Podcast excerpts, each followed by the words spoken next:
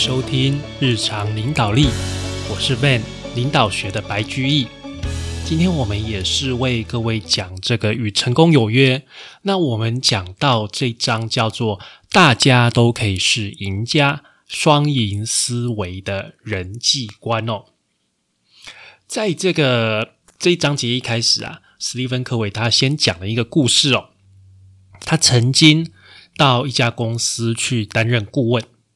那这家公司的老板呢？他最头痛的就是员工的本位主义哦。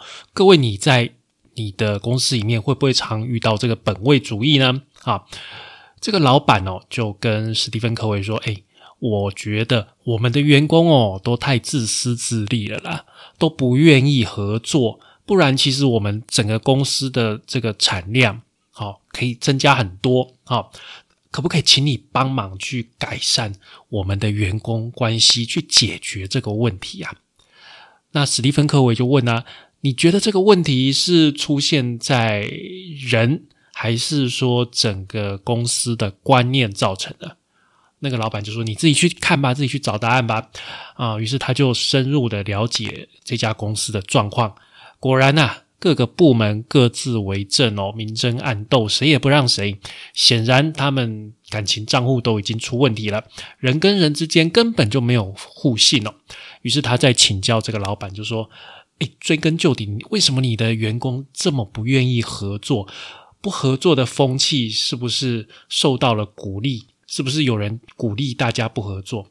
这个老板就说：“没有啊，相反的，我们定有奖励合作的办法哦。”他就指着办公室上的一幅赛马图，每一个跑道上有一匹赛马，这个马就代表一位经理。跑到终点的奖品是招待到百慕达群岛旅游观光。每个星期哦，他都会找全部的经理来，一方面跟大家讲说合作很重要，一方面呐，却跟大家说，哎。你们第一名的才可以去这个百慕达旅行哦。所以啊，这家企业啊，最大的问题其实整个思维就已经错误了。很多企业跟家庭也有一样的毛病哦。想要没有这个问题，你就要提倡互利的观念。最后，史蒂芬·科维啊，去说服了这个老板。其实啊，你这样子只是在加强竞争，根本就没有鼓励到真正的团队合作。你应该要更改，不要去突出个人或者是单位的成绩啊。这个是一开始史蒂芬·科维讲的一个故事哦。好，那接下来是讲这个人际关系有六个情况，哪六个情况啊？很简单，第一个就是利人利己，两边都赢。那第二个就是我赢了，你输了。啊，损人利己。第三个就是我输了，你赢了啊，损己利人。第四个两败俱伤，两边都输了。第五个独善其身，我自己赢，随便其他人怎么样无所谓。第六个好聚好散，就是干脆就没有什么，就就跑掉了，就不管了，就没有输赢了啦。好，没有交易也没有输赢。首先啊，利人利己双赢，这个是最好。那这个部分双赢部分，我们在后面再讲多一点哦。来，第二个部分就是。损人利己，我赢你输，这个就是最一般、蛮一般的情况了。就像考试嘛，总是有人赢有人输啊，就固定的名额，只要是我赢了，那你就必须得输。这个情况，那这个在赛局理论是我们最常出现的一个一个呃，我赢你输的一个情况，我们最希望这个情况出现哦。然后再来是损己利人，就是我输了，你赢了。利他，但是损己哦，损己去利他啊，就是有的时候我们会不自觉的摆低姿态，或者是去讨好别人，那就会造成这个情况，也就是啊，牺牲小我，完成对方啊。接下来是两败俱伤，两边都输了，双输了啊。有的时候比较冲动，两个比较互不相让的人在一起哈。就会发生这样的情况，一定要拼一个什么两败俱伤，我不好过，但是我也不会让你太好过了哦，这是这个情况。再来一个情况是独善其身，就是说个人自扫门前雪，休管他人瓦上霜。就是利己，但是不一定损人的一个情况哦。那以上五种情况要用哪一个呢？答案是要依你的情况而定哦，依当时的环境来考量。有的情况它就是必须要分出高下哦，要么就是你赢，要么就是我赢，必须得有一个人输，得有一个人赢哦。那有的情况呢，确实你是可以双赢的，或是甚至要双输哦，或者是说，哎，我赢独善其身，这个都是有可能的。接下来呀，有一些特殊的情况哦。就是这个好聚好散，就是在这个情况下，我们暂时实在找不出双方都能接受的方案，干脆我们就先不交易吧，先取消吧。好，那之后啊，有机会我们有缘分，我们再合作。因为现在双方的观念可能差距很大，如果硬答应下来。可能也不会有一个好的结果。那这边有一个小故事是这样，就是有一家小型电脑公司的负责人啊，这家公司他曾经为一间银行去设计一套新的软体，而这个合约一签就五年哦。没想到啊，这个银行过了一个月，总裁换人了，新的这个总裁啊，对这家小公司设计的软体有意见，员工也觉得这个新软体啊。不好上手，不好用哦。于是啊，新老板就要求了他们去更改合约。但是啊，那个时候其实这家小公司的财务状况就已经很不好。为了求生存，其实小公司的老板原本是可以，就是说坚持就是依照合约去走。但是这个做法造成银行的损失，其实也不一定对小公司有利。所以他想了一想，想说既然客户不满意我们的产品，那干脆我就同意取消合约，退回定金。但是啊，也跟对方讲说，如果之后有软体方面的需要哦，欢迎你再找我们。就这样哦，他就放弃了一笔很大笔的一个生意，简直就是啊，自己断了自己的后路。可是他这个老板就相信说，诶，我相信坚持我的原则，一定会有回报。果然呐，过了三个月后。那个大银行的老板，新的老板又打电话给这个小公司，哇，带来一笔更大的一个生意给他做。所以有的时候啊，当时机未到的时候啊，其实不需要勉强，花一点时间哦，去等待到正确的时机，也是一种方式。好。讲完了以上六种情况，我们来讲利人利己，也就是双赢的情况。那史蒂芬·科维认为，双赢这个情况啊，有五个要领。哪五个要领呢？首先要从自己本身的品格、品格来着手，建立起互利的关系，然后呢，达成两全其美的协议。协议啊，还要搭配合理的制度来配合，经过正确的流程来完成。所以总共有五项，也就是品格、关系、协议、制度与流程这五个要领。那首先我们来讲双赢的品格哦，双赢就是基于利人利己的观念下面，那有三种品格的这个特质是特别重要的。第一个当然就是诚信正直了。一个人不能对自己诚实，就不能了解内心真正的需要，当然也就没有办法去想说，哎，怎么样才能够真正的利己，甚至是利人？所以啊，这个利人利己就变成了骗人的口号了。第二个呢是成熟，成熟啊是建立在两个东西，这两个东西有一点矛盾，就是什么？慈悲跟魄力，一方面你要能够关怀别人，一方面呢又要有勇气能够去追求利润。就是我们要去追求最好的利润，但是又要去顾及别人的利益，这个才是成熟的表现。这是不容易的哦，但是这个是重要的一个品质哦。好，第三个品格是富足，一般人都会很担心会。不够会缺乏啊，觉得说这个世界就像一块大饼，我分了这块大饼，别人就拿不到，别人多抢了一块，自己就会吃亏，就好像这是一个零和游戏。那只要你心里有这个零和游戏的这个概念存在的话，你就不会心里就不会觉得富足，永远都会觉得缺什么东西一样。相反的啊。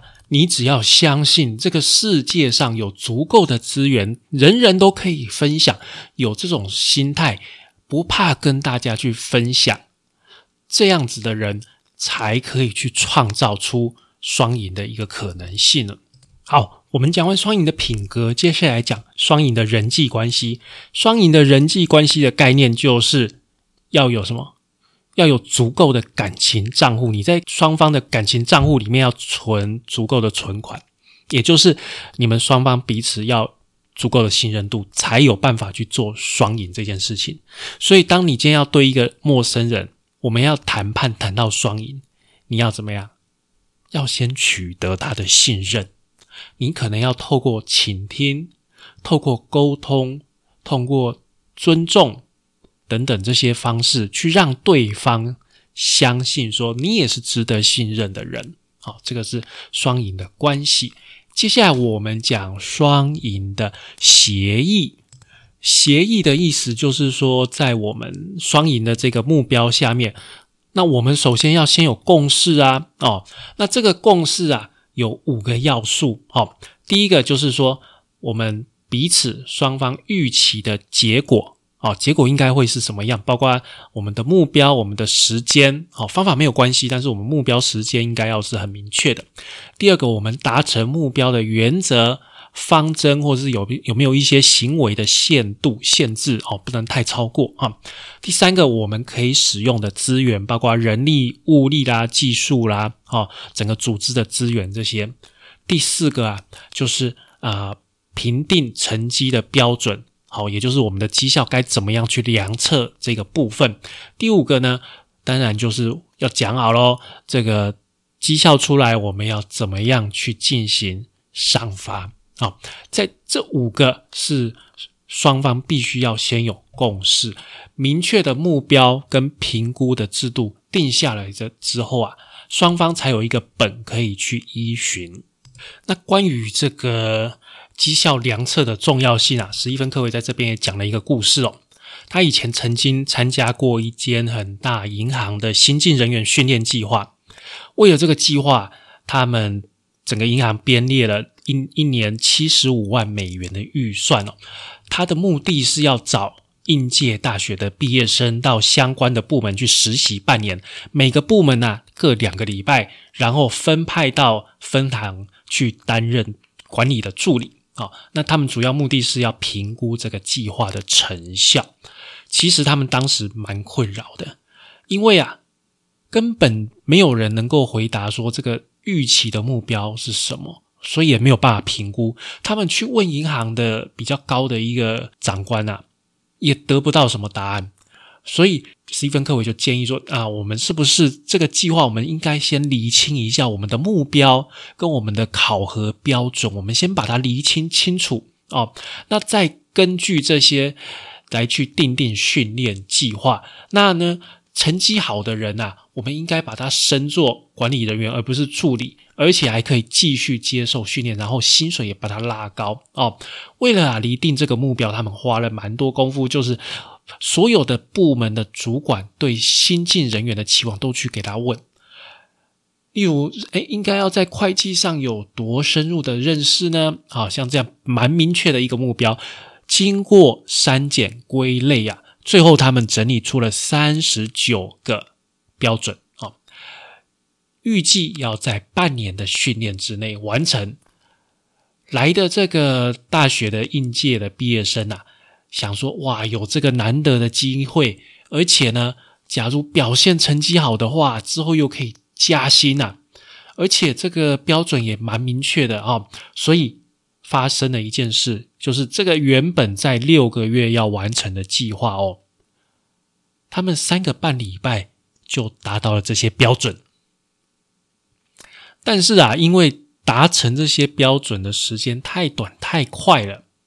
大部分的主管都觉得，哎，我们是要做一个半年的一个训练，你三个半礼拜会不会太短了？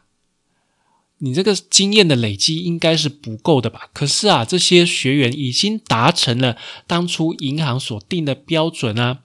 哦，史蒂芬·科维去了解才发现，这些主管不满的是啊，当年他们都搞了半年一年，哎，现在这些小子三个礼拜半不到一个月就搞定了，就要升主管，会不会太爽了？另外啊，人事部门也不太高兴，因为原本编列预算是要半年的。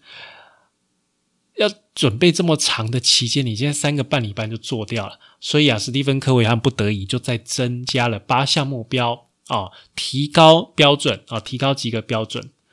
那新进人员原本他们是担心会反弹，后来诶，这些新人好像也没有反弹，就觉得说，诶，好吧，我们继续再努力哦，让让这些前辈们可以认可我们。结果啊，又过了一个半礼拜。这些目标也完成了，让这些主管也是没有话讲，这些高级主管也是没有话讲。他们真的觉得说，哎，这些新人在他们所需要达到的一个标准上面，真的都达到了啊！其实这个结果是不并不输给当初半年的那些训练，所以这个故事告诉我们说，你在标准明确。哦，目标明确，要达到什么很明确的情况下，大家努力去冲，其实很快可以达到结果，可以缩短很多不必要的一个浪费。哦，标准明确下面，大家就知道方向在哪里。哦，大家很努力的去冲，成绩会很好，不用在那边绕来绕去。这个是这个故事告诉我们说，绩效量测。评量考核的重要性要明确。接下来我们讲双赢的制度，要双赢哦，必须要有制度的帮忙。公司的制度就像我们前面讲的那个那个老板一样，在办公室上面放了一个赛马的图，让大家去看哪一匹马跑得快，跑得快的第一名才能去百慕达旅游。这样的制度就不利于双赢的一个发生哦。在这边，史蒂芬·科维又举了两个例子哦。第一个例子是，有一年他去参加一家这个房地产集团的表扬大会，现场的气氛是蛮好的哦。那公司还请了那个乐队来助阵，但是啊，当时有四十个人分别得到这些奖，但是其他的七百多个人去那边哦。心里的感受就不太好嘛。你看，全公司大概八百个人，只有四十个人，五趴五趴的人上台领奖，那剩下的嘞，剩下九十五趴的人呢，心里是怎么想的呢？大概不太好哦。后来啊，这个他们的小组哦，去到这个公司去跟他们建议说：“哎，你们把这个制度改一下哦，定定自己每个人自己的绩效目标。”哦，就说自己跟自己比就好，你不要不要说，哎，就是去比说这个 team 里面的前百分之几，自己跟自己比就好，自己进步百分之几比较重要。第二年呐，这个效果就很好哦。这个在表扬大会上面哦，他们他们公司这个今年也增加人了，变一千多人，一千多人里面有八百人得奖，变成将近八十八的人得奖。为什么？这些人。他就达成他们自己定的目标，他们的目标可能是我要跟去年比成长百分之二十、百分之三十，我达成这个目标怎么样？不会把别人比下去啊！我不不需要说一定要在这个部门里面前百分之五才能拿到这个奖项，不是不是，我自己进步百分之二十，这样子我就拿到这个奖项。而且啊，最重要的是，绝大多数受奖人。的平均业绩跟公司赚的利润是去年的大概是四十倍，你看效果差这么多，所以其实有的时候我们要去想哦，真的不是说诶，去去在公司里面去淘汰末位，或者是去奖励说诶，就是前百分之几的精英，有的时候是让大家去定自己的目标。让每个人去成长，这样整个公司的成长会超乎你的想象哦。来，我们再讲一个制度的故事哦。有一家连锁店的老板哦，为了让他的这个 sales 能够更积极，于是找史蒂芬科维来来帮忙改善这个服务态度啊，服务态度。那经过调查，史蒂芬科伟发现，哎，这家公司员工真的有有一些问题，但是原因是什么呢？原来这个老板说：“我要求主管以身作则，把三分之二的时间用在促销，其他三分之一的时间用在管理。结果啊，这些主管的业绩哦不错哦。史蒂芬·科伟就说：‘哎，这个就是问题了。为什么主管都在跟业务人员抢业绩？那你这样整体团队的绩效当然不会太好，因为大家都抢来抢去嘛。哦，所以啊，整个。制度啊，都应该要去调整。主管的奖金应该是要以业务的业绩为准，不是主管的业绩。好，应该以整个 team 的业绩为准。好，然后啊，又有一个经理跟他抱怨说，他手下有一个主管业绩还不错，考绩会很好，可是这个经理不太爽。为什么你要给他甲等？你要给他 A 这样子很好的这个绩效，因为他有实际的数字啊，绩效数字很好。但是为什么你觉得 他好像不太够格这样子？我觉得他做法我不太认同，因为他完全不顾别人，他就是去打击对手，壮大自己，但是有制造了蛮多问题。这样好了，史蒂芬·科维就建议说，你跟他讨论说，业绩只占他的考核标准的三分之二。其他三分之一哦，给他周遭的同事的观感来决定。你看，这就是借由调整制度去改善业绩。所以有的时候啊，问题是源自于错误的制度，不是人。在恶劣的制度下，即使是好人做出来也会有问题。所以有的时候，当一个问题出现的时候，我们必须要先去思考说制度有没有问题。这个是在啊领导或是在管理公司上面非常重要的一个重点，就是先不去检讨人，先去检讨说我们的设计、我们的制度有没有问题，这才会是一个良好的管理人才应有的思维。接着，我们走到了双赢的流程。在流程方面啦，史蒂芬·科维他建议有以下四个步骤来进行双赢的谈判哦。首先是从对方的观点来看问题，戴上别人的眼镜，我们诚心诚意的去了解对方的需要跟顾虑哦，甚至比别人了解的还要更清楚、更透彻，比他自己还要更加了解他自己。接下来我们要去认清关键的问题，还有啊，彼此到底在顾虑什么东西哦？我们到底在考虑什么东西？把自己的跟对方的想一下。第三个，去寻找双方都能够接受的结果哦。注意哦，这个结果他对你不一定是最好的，他对他也不一定是最好的，但是呢？在你们两个都能接受的情况下，对双方最有利的一个情况，好，这是我们去追求的一个双赢的结果。最后啊，我们既然有了目标，那我们就来讨论说，达成这个目标所有的方法、所有的路径，怎么样走能够达到这个目标，然后再来选说，哎，我们怎么样去达成？从其中里面选到一个双方都同意。才能够进行嘛，所以这个是双赢的一个流程。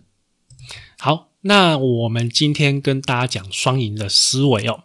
双赢思维最重要的就是你要改变。很多人过去觉得说，哎，这个世界非黑即白，不是强就是弱，不是赢就是输。其实不一定，这个世界很大，每个人都有他的空间。